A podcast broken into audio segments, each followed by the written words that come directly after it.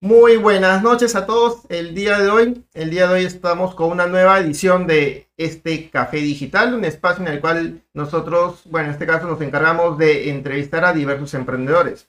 Ya les voy a comentar que el día de hoy pues estoy con Carlos León, quien ya en un momento les estará comentando un poquito más acerca de él, pero siempre empezamos el café digital con una degustación de un nuevo café. Obviamente café peruano como debe de ser. Para ello eh, me fui a una feria cercana aquí a, mi casa en la cual eh, compré este de acá que dice café Oropel. Pero en la parte de atrás de la finca Tasta. Un poco se ve al revés, ¿no? Pero es la finca Tasta, café arábigo. Eh, me lo compré en grano, obviamente, pero dice que es una variedad pasonqui. Aquellos que son bien especialistas en cafés se van a dar cuenta que este tipo de de grano no crece usualmente aquí en el Perú, usualmente. Entonces es por ello que, que de este tipo, por si acaso, es por ello que yo quise, lo compré obviamente y ya lo tengo preparado. Acá tengo la, la, mi, B60, medio artesanal. Eh, si no me creen, acá está el café ya molido y, y ya pasado. Igual están cayendo unas gotitas. Pero aquí ya tengo mi café.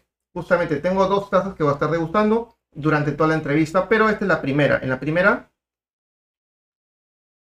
Cabe resaltar que no les comenté, eh, según lo que se comenta acá, es un poco, eh, a ver, a ver, a ver, a ver, un poco dulce. Vamos a ver qué tal, ¿no? Primero ver el tema del, olor, lo cual sí justamente da como que a un espectro literalmente un poco de, de hecho, de, frutos rojos, medio, frutos del bosque, pero el probar el sabor el sabor es bien intenso. Esto es bien interesante, la verdad. Es un intenso, pero, pero sí bien, interesante, la verdad. Eh, muy pocos cafés tienen este cuerpo. Entonces yo lo recomendaría. Es más, lo voy a tomar de noche porque son siete y media, estamos en vivo. Pero no lo recomendaría de noche porque sí parece que tiene cierta cantidad de cafeína que los va a mantener, en este caso a mí, me va a mantener súper acelerado. Pero bueno chicos, basta del café y vamos a pasar a nuestro, con nuestro invitado del día de hoy, Carlos León, que en verdad literalmente no lo veo desde que salimos de las aulas de San. Así que muy buenas noches, Carlos. ¿Qué tal? ¿Cómo estás? Hola, Fernando, ¿cómo estás? Buenas noches. primero que todo, quiero agradecerte por invitarme a tu canal. Espero que este día eh, sea productivo para todo tu, todas las personas que ven tu canal, para todos aquellos emprendedores que, día a día pues salen a, buscarse los frijoles, como, como bien decimos. Muy bien, Carlos. No sé si podrías presentarte para que aquellos que no te conozcan pues puedan conocerte un poco más. Sí, claro. Eh, quien le hablas es eh, Carlos León. Yo soy ingeniero industrial egresado de la Universidad UPC. Eh, me considero financiero de cabeza y vendedor de corazón. Eh, yo estudié en Centrum un posgrado, un PBA, donde siempre rescato la capacidad que tiene este, este esta escuela de negocios en brindar mucha educación eh, actualizada y, súper profesional con unos profesores de muy buena calidad que te hacen mejorar y ser más productivo justo en donde más lo necesitas, que es en tu negocio. En el caso mío, como emprendedor, eh, tuve muy buena influencia en, el tema financiero. Eh, yo no soy financiero de profesión, como te dije, soy, ingeniero industrial, pero me, me pude rescatar mucho de esta experiencia educativa, la importancia que tienen las finanzas en cualquier emprendimiento o cualquier intento de emprendimiento está de más decirlo, en las grandes corporaciones las finanzas es lo que manda generalmente, ¿no? Luego yo hice una especialización, la cual llevamos juntos en el SAM, eh, en, ventas, donde pudimos aprender muchas técnicas, eh, pudimos aprender mucha teoría y llevarlo a la práctica. Eh, recuerdo muy bien frases como cuando uno hace negocios debe buscar ganar, ganar o no hay trato, ¿no? Eso nos lo contó un profesor.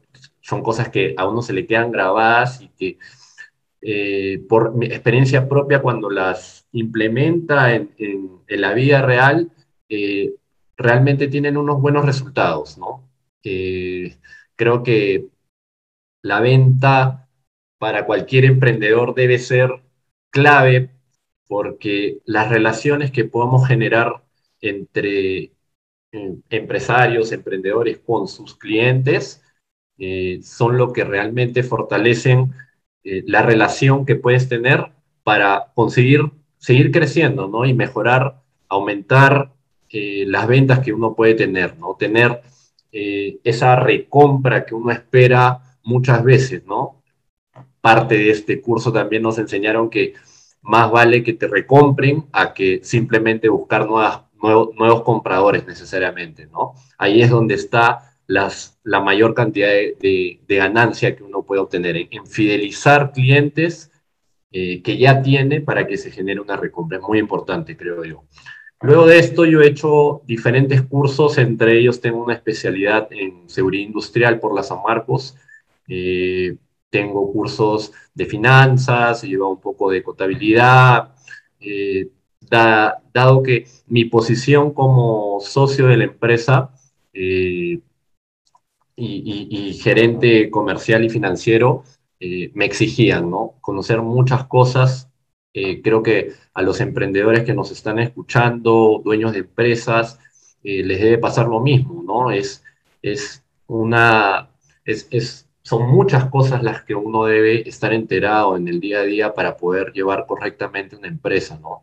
Eh, sobre todo cuando uno está emprendiendo, muchas veces tenemos ese mar de cosas que se nos vienen encima. Entonces,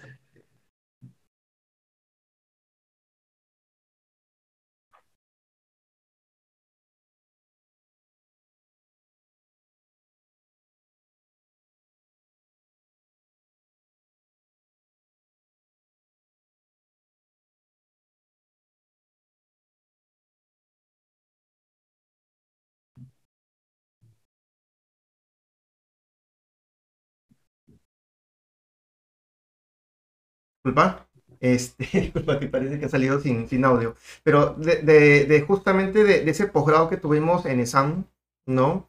Eh, cada uno rescata diferentes puntos de, de lo que ha aprendido, ¿no? O sea, yo, por ejemplo, rápidamente me pongo a pensar en todo lo que he llevado dentro de ESAM y me pongo dos o tres cosas para mí fundamentales, que es uno es el trabajo en, en equipo con personas multidisciplinarias, obviamente en mi equipo, menos mal caímos en que éramos varios multidisciplinarios, a cada uno especialista en diferentes cosas.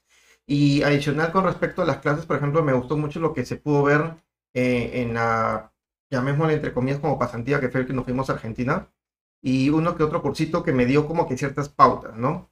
Pero tú, Carlos, ya que justo estabas hablando de, todo lo que se aprendió y todo ello, ¿qué es lo que rescatas de, este posgrado que llevamos justamente de ventas? Mira, de los posgrados, específicamente el posgrado que llevamos nosotros, yo siempre rescato las relaciones personales que hemos podido conseguir con diferentes personas que, con las cuales estudiamos, donde te permite conocer diferentes perfiles de vendedor para diferentes cosas eh, que se venden y diferentes rubros del mercado, ¿no? Entonces, lo importante está en rescatar siempre enseñanzas eh, o rescatar cosas positivas de, de, todo esto, ¿no? Eh, eh, en el caso del estudio, siendo el estudio algo que a, a, mucha gente le puede parecer pesado, incómodo, cansado, por así decirlo, como que se sienten obligados, es, es yo recomendaría que, que, le demos un giro a eso, ¿no? Hay que darle un giro siempre al, al, al tema del conocimiento, al estudio, porque el, estudio, el conocimiento que nosotros podemos obtener en, posgrados, etcétera, es algo que nos sirve mucho para, para poder continuar en el desarrollo de nuestros emprendimientos. Cuando uno emprende, muchas veces conoce una parte de todo, de todo lo que significa hacer emprendimiento. Ve unas cosas pequeñas, no, no, no, es muy grande el, el universo de llevar una empresa, ¿no? Son muchas cosas. Entonces, es muy importante empezar a rescatar estas pequeñas cosas que alimentan nuestra, nuestro conocimiento, nuestro, nuestra capacidad de llevar una, una empresa, ¿no? Es muy importante. qué bueno, qué bueno, Carlos, que de hecho ya voy, de hecho, bueno, no hemos interactuado tanto a este nivel, pero eh, inclusive ni siquiera en, en el posgrado, pero me, me, llama la atención algo de que ya voy viendo de ti que tú tienes como que una alma muy emprendedora, ¿no? O sea, tú cuentas una oportunidad literalmente donde sea, ¿no? Sea, vas a un posgrado y dijiste, no, acá los contactos valen la pena, ¿no? O sea, Creo, creo que es parte de ti, ¿no? Por supuesto, por supuesto, por supuesto. Mira, yo te cuento un poco eh, eh, mi experiencia a través de los años.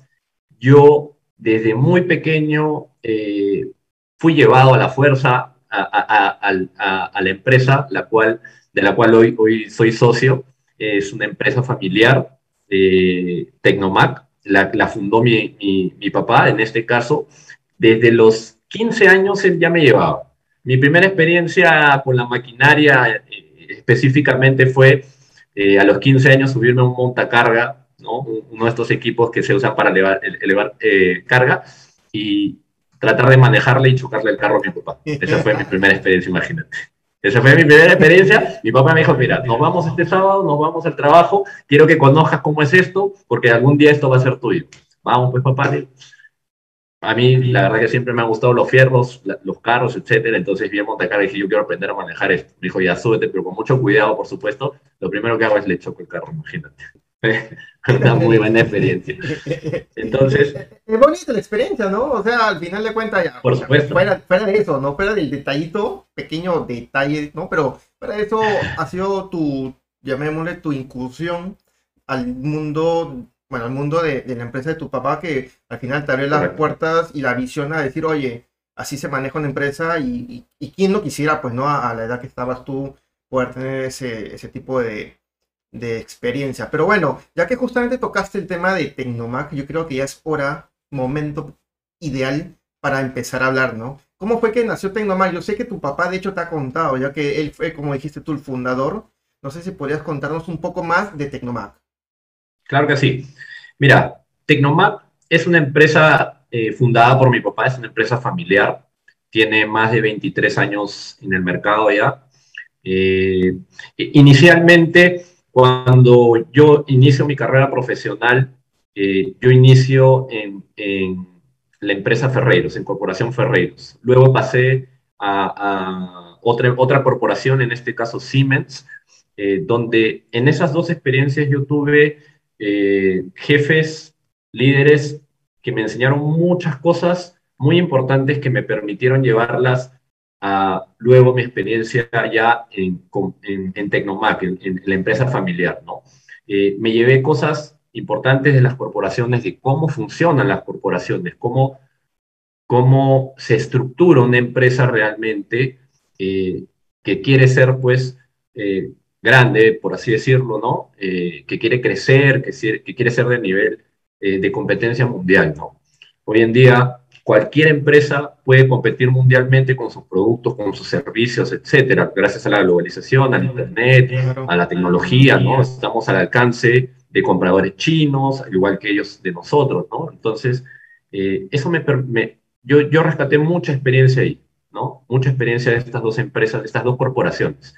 Entonces llego a Tecnomac, yo llegué eh, joven, joven, muy joven, ya hace más de, 15 años que, entré a la empresa familiar y llegué en un punto donde mi papá llevaba la empresa de manera, eh, eh, digamos, él era el gerente general y tenía mucha gente técnica operativa debajo de él. No teníamos, digamos, personas con, con claros conocimientos empresariales. Mi, papá, antes de ser empresario, de ser emprendedor, él fue eh, oficial de la Marina.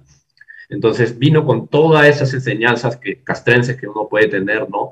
Donde se centraliza mucho las decisiones y se hace lo que el dueño dice, básicamente, ¿no? Entonces, cuando yo entro, es trato de cambiar esto un poco eh, buscando herramientas de gestión aprendidas pues en, la universidad, en, los cursos que llevaba y, las experiencias que traía de otras empresas, ¿no? Donde creo que lo que yo más rescato o lo que más, digamos, eh, puedo identificar lo más claro es, por un lado, la, la, la necesidad de delegar funciones a personas y de delegar decisiones para poder abarcar más cosas. Y por otro lado, también es temas como la, necesidad de que la gente que ingresa sea profesional y tenga correcta capacitación y educación. Esos, ese punto es, creo que es uno de los más importantes que cualquier emprendedor podría eh, considerar dentro de su perfil para empezar, para luego hacer lo mismo con el resto de su gente. Es muy importante que el emprendedor se capacite, se eduque. Hoy en día, vamos, la, la educación, el conocimiento es básicamente gratuito. Tú puedes entrar a cualquier plataforma digital y buscar información, buscar cursos, buscar masterclasses, eh, escucharnos a nosotros, de experiencias de, otros emprendedores que, nos toman poco tiempo al día quizás, pero que cuando son llevados a la práctica nos genera mucho beneficio y genera mucho beneficio a las empresas. Yo siempre eh, eh, hago, referencia a, digamos, grandes inversores porque, vamos, es donde hacia, hacia todos nosotros queremos, como emprendedores, queremos llegar a ser grandes inversores, grandes eh, dueños de, corporaciones, ¿no?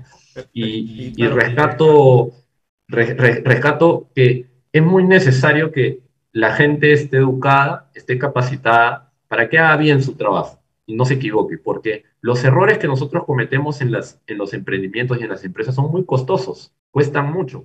Entonces, eh, como decía Warren Buffett, la regla número uno de inversores es no perder dinero. Y la segunda regla es, la, es no perder dinero.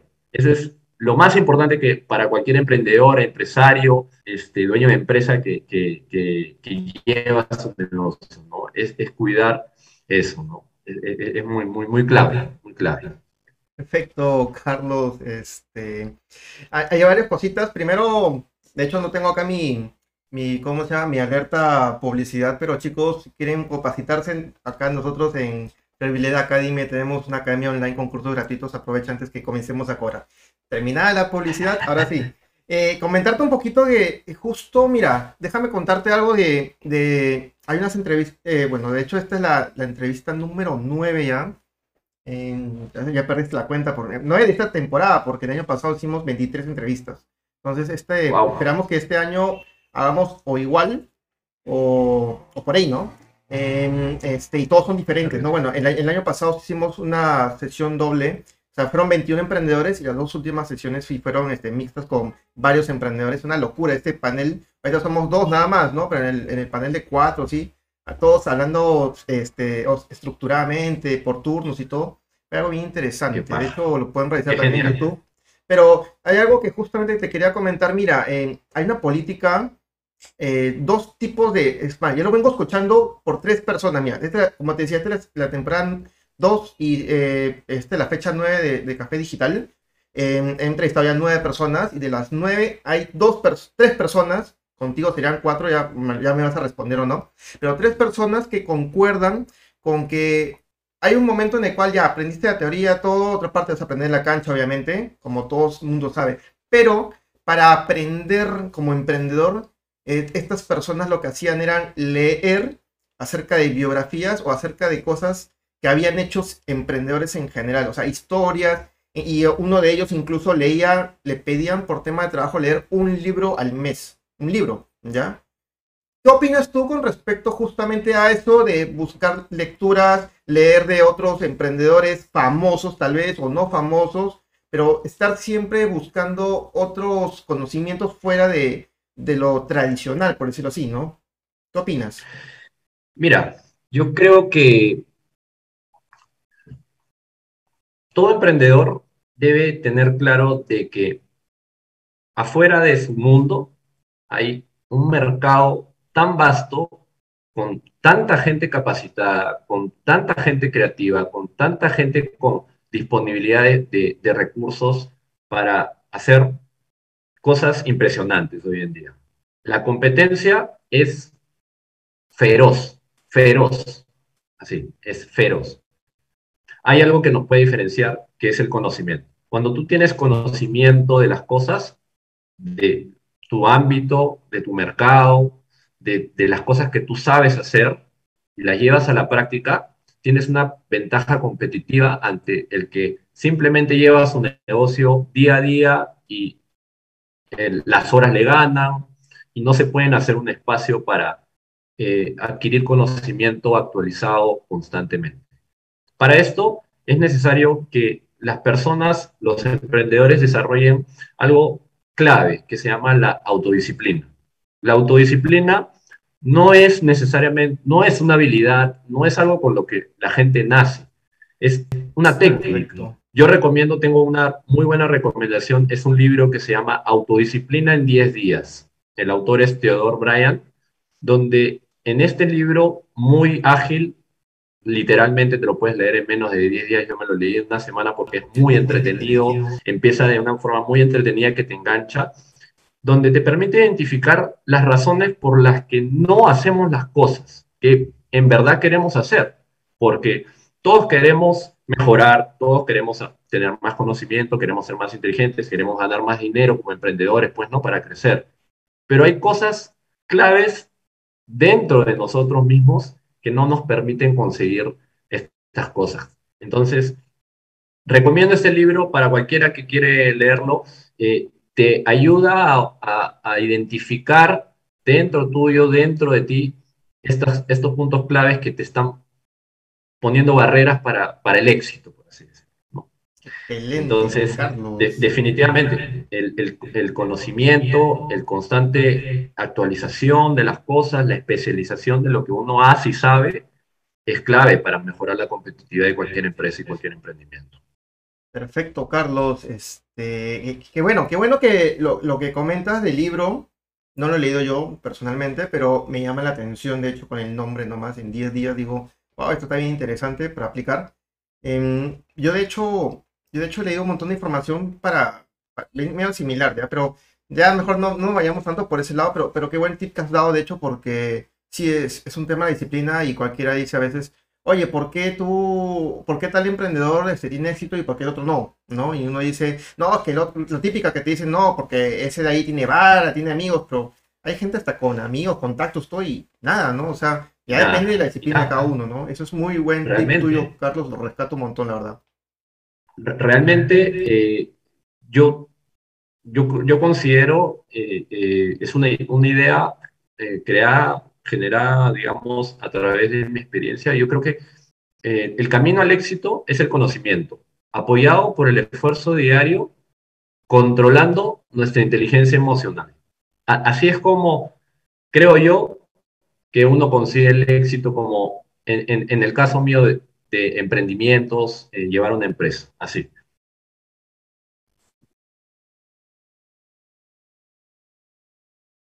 Eh, eso es súper cierto. Entonces, eh, em, ya saliendo un poquito de ese tema, de hecho, yo te había comentado que este, este formato, bueno, esta segunda temporada de Café Digital, estaba muy orientado a resolver problemas, a, que justamente los emprendedores vengan y te digan, oye, yo tuve tal cosa, yo tuve otra cosa, y lo logré resolver de esa manera, ¿no? Que siempre, porque todo emprendedor no me va a decir que la tiene fácil, o sea, todo emprendedor siempre la tiene que pelear, siempre encuentra de todo, unos más cosas más feas que otros. Y siempre, y justamente esta segunda temporada estamos, estamos centrados en que cada emprendedor en su rubro nos comente cuál ha sido la piedra o las piedras también, según el caso, que han encontrado en el camino durante su trayectoria de emprendedor y cómo la resolvieron.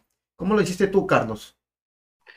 Eh, mira, en, los años de experiencia que tengo yo, eh, quisiera eh, coloquiar un poco este, este, este punto yo eh, he identificado o, quisiera compartir con, contigo y, con quienes nos estén escuchando eh, esto, esto comúnmente llamado como la cultura chicha, ¿no? La cultura chicha. La, eh, tengo tengo expresiones que, que en mi día a día las he escuchado tanto que y estoy seguro que tú también las has escuchado y, y que todos los que nos escuchan, emprendedores, lo pueden haber escuchado con el, por ejemplo, el eh, no pasa nada, no pasa nada, hagámoslo así nomás, o, o mándalo así nomás. En, el caso, por ejemplo, mío, de eh, yo estoy en el tema de las maquinarias, ¿no? Eh, cuántas veces he escuchado pues, a, operadores, a, supervisores decir, no, manda el equipo así nomás, no va a pasar nada. Cuando, no va a pasar nada. Cuando, cuando pasan las cosas es que uno se arrepiente no haber sido más cauto en las cosas que hace, en adición esto otra, otra, otra frase muy típica que, yo he escuchado es, el amigo de mi amigo dice que las cosas se pueden hacer así.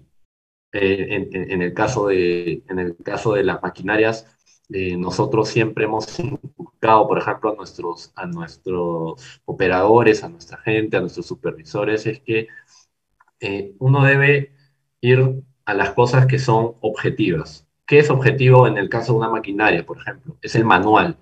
Todas las maquinarias tienen un manual de fábrica. Ellos siempre nos llamaban preguntándonos, ingeniero, eh, me sale esto en el tablero y no sé qué cosa es. Y la primera pregunta que nosotros le hacemos es, ¿ya viste tu manual? Y ya, ya, ya debes suponer cuál es la pregunta. No, ingeniero, el amigo de mi amigo me dijo que es ese. Imagínate, nosotros nos quedamos pues como que...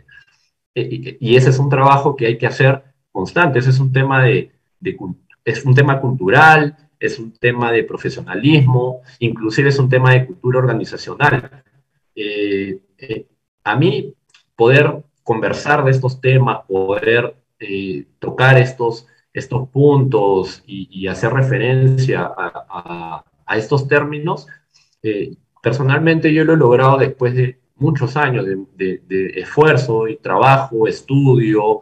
si tú me si tú conversaras conmigo de repente, pues cuando yo tenía dos, tres años en la empresa, seguramente era otra persona, ¿no? Es, es un proceso el cual todos nosotros como emprendedores, como, como dueños de empresa, llevamos a través de los años. No es algo de la noche a la mañana. Quizás una muy buena idea, eh, eh, un producto, un servicio innovador, creativo, eh, que pueda romper paradigmas, es un destello fugaz. Muchas veces en la, en, en la mente de las personas o de los emprendedores cuando identificaron alguna necesidad y, con su emprendimiento, con su creatividad, pueden desarrollar este producto o servicio, pero que eso después se materialice en hacer crecer una empresa, llevar financiera, contable, legal, operativa, eh, eh, temas de marketing.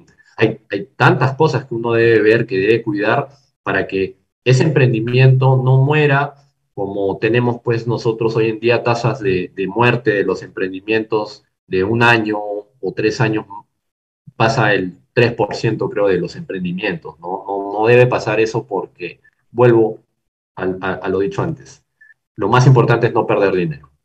Eso es lo más importante. Interesante, Carlos. Eh, qué bueno que, verdad que yo tanto no perder dinero sería no perder dinero ni tu tiempo, ¿no? Porque la verdad que... Correcto, correcto. finalmente el tiempo, el, tiempo es lo más importante, ¿no? El tiempo es lo más importante. Pero eh, el, esfuerzo, la, insistencia, la perseverancia del emprendedor es algo clave que debe haber eh, dentro de, nosotros, ¿no? Finalmente, el emprendedor en una empresa es el cerebro, el corazón y la billetera de la empresa. Entonces, tienes la presión por todos lados, ¿no? No puedes dejarte ganar, no puedes dejarte vencer, o sea, si tú crees en lo que haces, si te gusta lo que haces, si consideras que, que, estás resolviendo un problema de la sociedad o una necesidad, es cuestión de intentar, intentar ser perseverante, ser perseverante, ¿no? El, el, el, foco incandescente se, se logró después de 10.000 intentos, ¿no? Entonces, ahí nos dice algo, ¿no? Claro, claro. Muy bien, Carlos. Em, gracias por justamente compartir esto con todos ustedes que están conectados aquí, chicos. Muchas gracias. De hecho, eh, porque son, es muy valioso todo lo que comentas, Carlos, y es muy cierto, ¿no? Entonces, aquellos que vienen viendo esta edición de Café Digital eh, semana a semana, se dan cuenta que sí, muchos emprendedores repiten algunas cosas, pero no es que tengamos una como que un lineamiento, ¿no? Acá cada uno habla su realidad y algunas cosas se, se, se pueden repetir, ¿no? Y eso está muy bien, de hecho, porque refuerza y, y, sepan que no, son, no estamos hablando mitos, estamos hablando cosas reales. Carlos, lastimosamente estamos llegando ya al fin de la entrevista. Imagínate, esto vuela, la verdad que este tipo de entrevista de 30 minutos vuela, pero justamente los hemos hecho de 30 minutos para poder, pues, que la gente nos aburra también, ¿no? Para que sea entretenido aquí. Y quería comentarte con respecto a, ya para ir cerrando un poquito, yo de hecho te voy a dar el pase final para que puedas despedirte de todos los que están aquí viendo la entrevista, pero me gustaría que también hablaras un poquito de los próximos pasos para Tecnomac, qué le espera, qué cosas están investigando, qué están haciendo, obviamente algo que se pueda contar, y adicional, como te decía, que puedas despedirte de, de las personas que están aquí conectadas. Claro que sí. Eh, en Tecnomac nosotros estamos eh, eh, desarrollando un plan actualmente, un plan de inversión en la puesta en operación de una nueva división de, la empresa, así mismo como lo hicimos en su momento con, con el tema de maquinaria, con la marca Norgrúas, la cual llevamos actualmente, estamos creando una nueva división, una nueva marca que se llama Tecnomining. ¿no? Esta, esta, esta nueva división está enfocada en nuevas tecnologías como lo es la eh, blockchain y activos digitales. En este momento nosotros eh, estamos desarrollando el plan para puesta en operación de un centro de procesamiento de data eh, para protocolos digitales y poder brindar seguridad a, estos sistemas. ¿no? Lo más relevante de este proyecto que estamos desarrollando es que buscamos hacer un reaprovechamiento de residuos de, de distintas empresas para generar energía. Eh, para nosotros la energía eh, es lo que mueve nuestro centro de, procesamiento de data. Entonces, eh, deseamos llevar este proyecto de tal forma que tenga un impacto medioambiental positivo y a la vez un impacto obviamente económico para nosotros como empresa positivo, ¿no? Yo creo que volvemos al término esto, es, esto debe ser un ganar-ganar, ¿no? ¿no? Ganar para la empresa, ganar para la sociedad, eh, ganar para estos proveedores, pues, ¿no? Que, que, que, tienen residuos de diferentes formas que pueden ser transformados en energías renovables, ¿no? Para nosotros, para ser usados. Quiero dar gracias también a, ti por la oportunidad de poder hablar mis experiencias, brindar un poco de conocimiento eh, a, todos los emprendedores y, y yo creo que eso es eh, la forma en que nosotros podemos aportar desde nuestra tribuna a la sociedad y tratar de mejorar este, este país que, que tanto queremos, ¿no? Listo, Carlos. Entonces, chicos, nos vemos en la siguiente oportunidad. Recuerden, todos los viernes hay un café digital pendiente con todos ustedes y con un invitado que siempre es de diferentes rubros. Así que nada más, nos vemos en la próxima, chicos. Muchas gracias por todos. ¡Chao! Chao.